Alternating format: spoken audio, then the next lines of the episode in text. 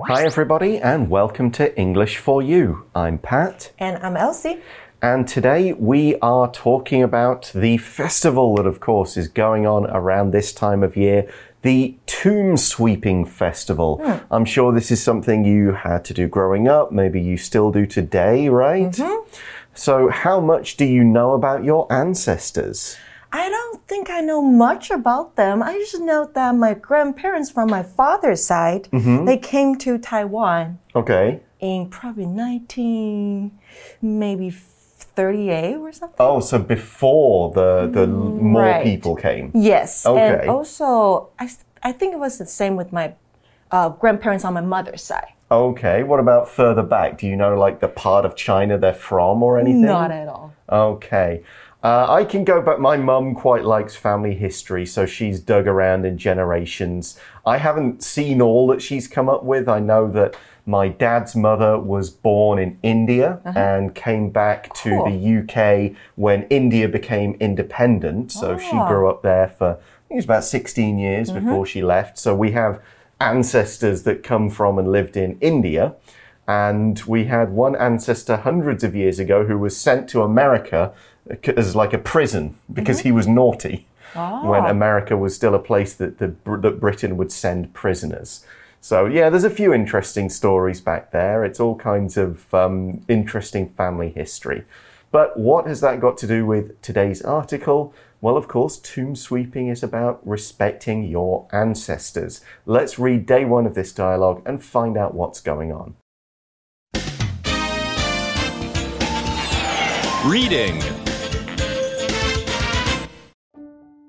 Remembering the Dead at Tomb Sweeping Festival. It's the morning of Tomb Sweeping Festival. Xiao Ming and his parents are driving to his grandparents' tomb.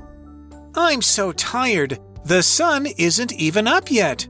Why do we have to go so early? Tomb sweeping should begin as early as possible. Dawn is the best time to communicate with the spirit world. Why isn't Aunt May coming with us? Aren't they her parents too? Aunt May is pregnant, son. There are superstitions about pregnant women visiting cemeteries. She'll pay her respects from home this year. Oh, Mom, can I have an orange, please? I'm starving. No, those are for your grandparents. We'll eat some runbing later, after we've prayed. Hmm. They arrive at the cemetery. Look at all this dust and junk. Xiaoming, sweep the area around the tomb. Your father and I will prepare the offerings. What's the point in all this? It's important to pay our respects to our ancestors, Xiaoming. We wouldn't be here without them. So the article starts with a little bit of explanation to tell us where we are and what's going on. And we see it's the morning of Tomb Sweeping Festival.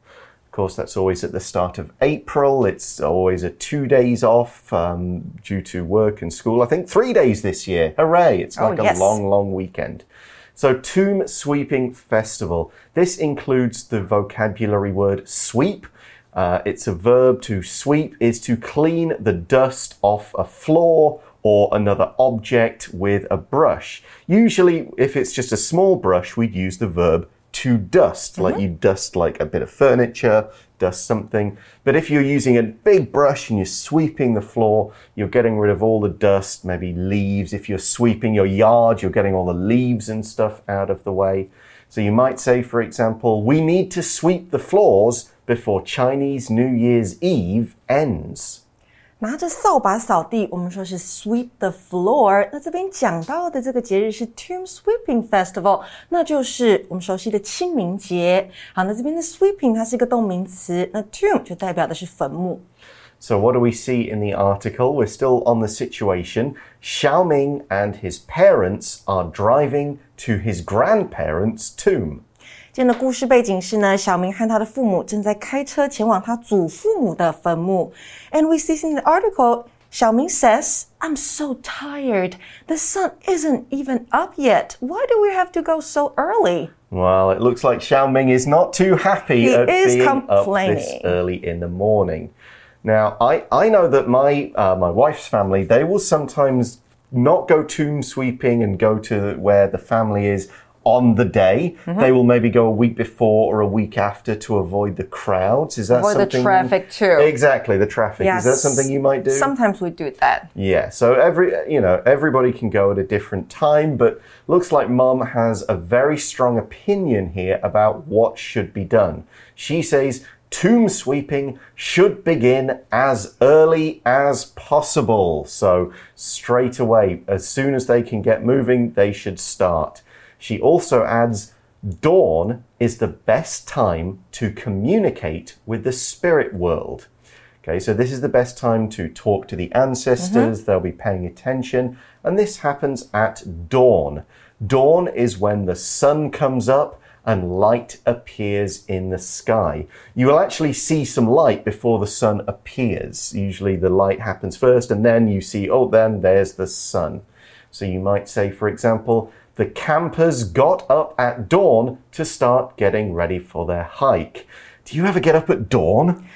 If we go traveling, Yeah. yeah, you need to get up at dawn to maybe see the beautiful scenery. Yes, I suppose if you were outside, I would normally get up after dawn. You know, you don't, mm. if I was getting up at dawn, it'd be uh, like four thirty-five Yeah, in the morning. Way too early. Yeah, I have done it a few times, but I've How did you feel? not well. Got some coffee in me. I'll be Yes. Right. It's some. I've also gone to bed at dawn, but mm-hmm. you know, depends on the occasion.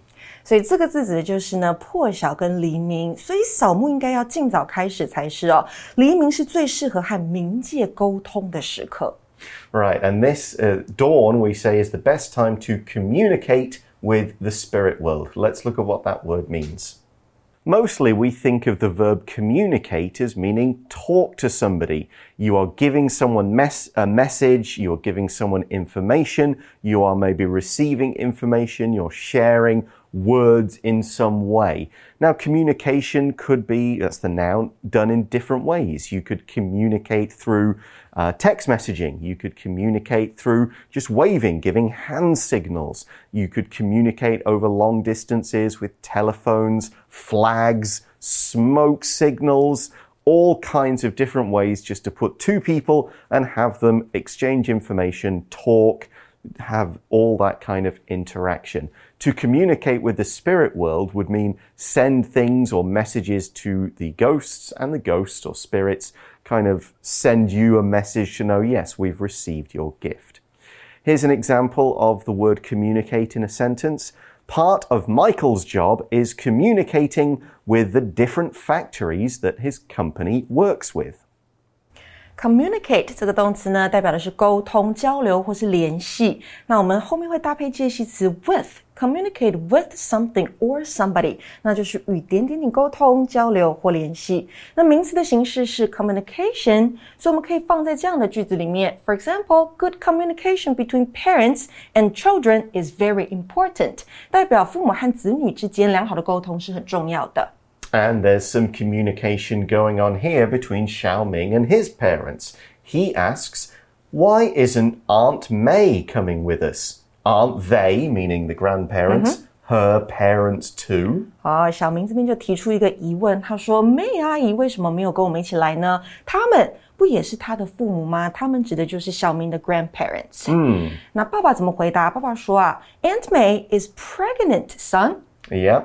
Pregnant, of course, means she has a child inside her. She has got a baby growing. It's not come out yet. It's in there, some for nine months in total, of course. And if she's pregnant, then she knows about it. Her belly's probably getting big. 所以啊，pregnant 这个形容词代表的是怀孕的。那如果一个人呐、啊，她怀的是双胞胎，我们可以说 she is pregnant with twins。 And I remember this from when my wife is pregnant. Um, Dad tells Xiaoming there are superstitions about pregnant women visiting cemeteries. Okay. I remember when my wife had to do certain things, she wore a red uh, band around Oh, her stomach as kind of protection. There were other things and places she didn't go to. With the first baby, she did not use scissors. What about the second baby? Uh, by then, it was just she had to use scissors. There's just, you know, we got to the point where there's no choice. Sometimes you can follow superstitions, sometimes you just have to go, they get in the way of trying to live our lives. Because superstitions are beliefs that relate to bad luck and good luck. They don't have any real scientific base. They're not actually true and can be proved. But a lot of people will follow certain rules, they'll avoid doing certain things. They will pay attention to these superstitions because they don't want bad things to happen. Superstition 这个名词呢，就是迷信。那我们课文说到的是啊，有一些关于怀孕妇女扫墓的迷信。那再来， 妇女到这个公墓墓地的时候要小心。公墓墓地我们用的是 cemetery 这个字。那一个人迷信，我们可以用这个形容词来形容他，叫做 superstitious。So Pat, are you a superstitious person? No, but I'm married to one, so Mm-hmm. yeah, my wife knocks on hotel room doors when we travel. There's a lot of things. I like do that too. Okay, so Xiaoming's dad says she'll pay her respects from home this year. To pay one's respects is to show respect. And we often use this to talk about a dead person, mm-hmm. but not always. We talk about going to a funeral as I'm going there to pay my respects. But you could also pay your respects to somebody just by sending them a message, giving them a gift, kind of going over to say hello to show, yes, I respect you and I would like to show it. Pay one's respect to somebody，在这边呢，表示的是向死者表示敬意。所以我们说到 Aunt May will pay her respect to her parents at home this year，代表她今年呢会在家里面祭拜她的父母。 Okay, so Xiaoming gets this. He says, Oh. And then he asks, Mom, can I have an orange, please? I'm starving.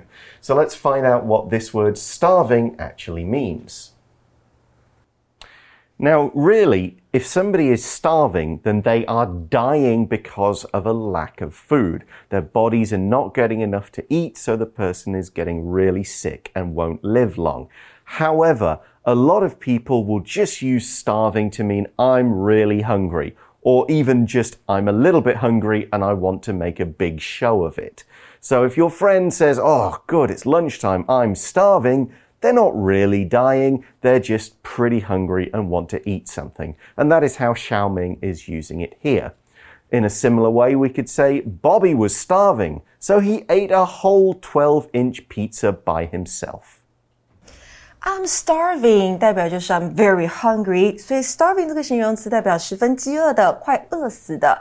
小明快饿死了，所以他跟妈妈说：“我可以吃这个柳丁吗？”But can he have the orange? Mum says, No, those are for your grandparents. She then adds, We'll eat some runbing. Is that how you say it? 润饼, yes. Runbing later after we've prayed. 妈妈跟他说：“不行，那是要给你祖父母吃的。那我们拜拜完之后呢，可以先吃一个润饼卷。 Is that some kind of cookie or pancake? Bing is usually that, right? Yes, something is rolled up in the 饼。 Okay. Well, Xiaoming is not happy to hear this. He says, Humph. Oh, he's not happy.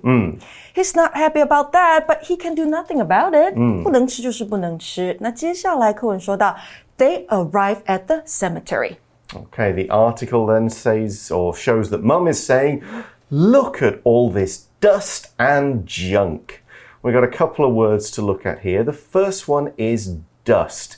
Dust is some kind of waste and dirt, but it's in the form of fine powder. Dust is made when larger things break down. A lot of the dust in our homes is bits of skin, bits of hair, mm-hmm. just stuff that blows in. We can usually find dust on top of surfaces and it will also be in the air. If you work by a place where they're doing some construction work or some other kind of job, there'll be dust in the air from people, you know, breaking wood, using stone, all of that kind of stuff. Dust could also be little bits of powder from like food or something like that that's just floating around. You might say, no one had cleaned this room in a long time, so there was dust on everything. Dust 这个名词呢，代表灰尘、尘土，那它是一个不可数名词哦。那当我们说 something is covered in dust，那就是某物被灰尘覆盖。所以我们也可以说 the furniture in this old house is covered in dust，代表在这间旧屋子里面的家具都被灰尘覆盖。 So there wasn't just dust on this tomb that they've found, there is junk as well.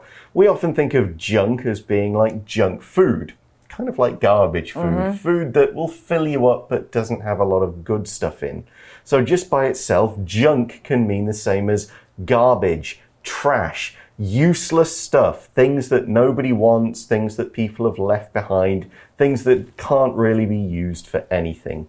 You might say, the shop was closing down, so there were piles of junk in boxes on the street outside, waiting for a garbage truck to come Junk 这个名词呢，也是个不可数名词，代表的是垃圾或是废弃物。Piles of junk，那就是成堆的垃圾。所以我们看到呢，课文里面说，There's a lot of dust and junk around the tomb，代表坟墓的四周有很多的灰尘，还有垃圾。 So, what are they going to do about all this dust and junk? Well, Mum says, Xiaoming, sweep the area around the tomb. Your father and I will prepare the offerings. 妈妈这里呢，给小明一个工作，她说啊，去把坟墓的周遭扫一扫。你爸爸和我要去准备贡品。Offering 这个字代表就是贡品，那它是一个可数名词哦。 Right, that's the stuff you leave on the tombs. You could take it to certain temples around Right. and leave it to hope that it pleases people. Like some food or some fruit。 Yeah, exactly. 那接下来小明说，What's the point in all this？ 做这个事情要干嘛？ Yeah, he's saying, why are we doing this? What is the what is the good of doing this? How does it help us? Well, Mum says it's important to pay our respects to our ancestors, Xiaoming. Now, Elsie and I talked a bit about some of our ancestors early on when we introduced the article. An ancestor is a family member who lived hundreds of years ago. We probably wouldn't really call our grandparents our mm-hmm. ancestors because we probably met them. We're talking generations and generations, hundreds of years back Ancestor 指的就是祖先，那对我们的祖先表示敬意是非常重要的，所以啊，要把他们的坟墓周遭扫干净，还有就是给他们 offerings 贡品。 Hmm, so why should we respect and pay our respects to our ancestors? You know, not just at this time of year, but at all times every year. Well, Mum points out we wouldn't be here without them. 啊、t h i s is very important。没有我们，啊，没有他们就没有我们。 Right, exactly. I mean, from one point of view, of course, if they didn't get married and have babies, we wouldn't have kept going on with the generations of family until we're here now. Mm-hmm. But ancestors would do other things. Maybe they move to a particular area, they build a house, they buy some land, they create a kind of safe, comfortable space for people to have jobs, have families, continue on. Our ancestors worked very hard so that their children, their children's children, and so on can actually have better lives. By the way, if you're wondering, ancestors is the older people, but they have, and we are, descendants. That is the correct word. So ancestors, and then future ones are our descendants. 也就是后代的意思。 Okay, we're going to learn a bit more about Tomb Sweeping Festival. We're going to see what they do with the oranges and other gifts and maybe get some runbing in tomorrow. But right now it's time for us to go to today's For You chat question. For you chat. So the question is Does your family celebrate Tomb Sweeping Festival? What kinds of things do you do to remember your ancestors? Actually, my family is not that traditional. We don't really celebrate Tomb Sweeping Festival. Okay. Hmm, but sometimes if we go back to Kaohsiung to visit my grandma, Aha. we'll go to my grandpa's grave Okay. hmm, to pay him visit. Clean it up a bit, leave flowers, that Yes, sort of and thing. talk to him a little bit and pray. Okay. Uh, yeah, my uh, my wife's family obviously does do a little bit of celebrating tomb sweeping. Not too much. I think they only really go for my my wife's mother who passed away and a couple of grandparents on that side. There isn't anything really big. Uh, I've never seen any family grave, but there is in my my wife's grandma's house. There's a big altar, so there's people will leave fruit and there's incense burning and that sort of thing. In the UK, no, we don't really do anything to celebrate any ancestors at the moment. Um, maybe we might after some of the older ones do pass away, but mostly they aren't buried in the ground. We'll talk about a bit of that tomorrow. My grandparents' ashes were tipped into a particular part of the sea around Northern Ireland, my mm-hmm. dad's parents. So there isn't really a place to go and that sort of celebrating and leaving offerings is not really a huge part of Western culture. We might remember them on days like their birthdays, Right. or the time of year they passed away, or around family gatherings like Christmas. We mm-hmm. might just spend, you know, just think about our grandparents, our great grandparents, kind of remember them, talk a bit about them, tell the younger generations, oh, this is what they were like. This is what they did. So by talking about them, we keep their memories, kind of keep them alive, and so that the future generations, our descendants, won't completely forget. But that's all the time we've got today. Thanks for listening to us, everybody. Join us again tomorrow for more on tomb sweeping. See you then. Bye for now. Bye. Vocabulary Review Sweep. Tom's mom told him to wash the dishes and sweep the floor. Dawn.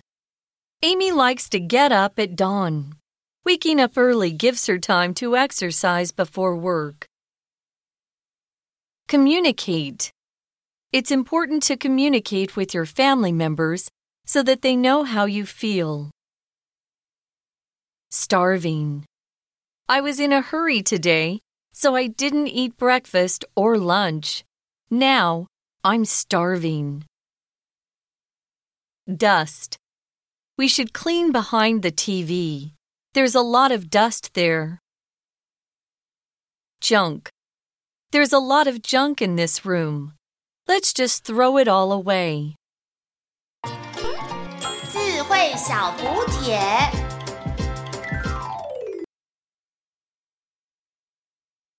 Pregnant.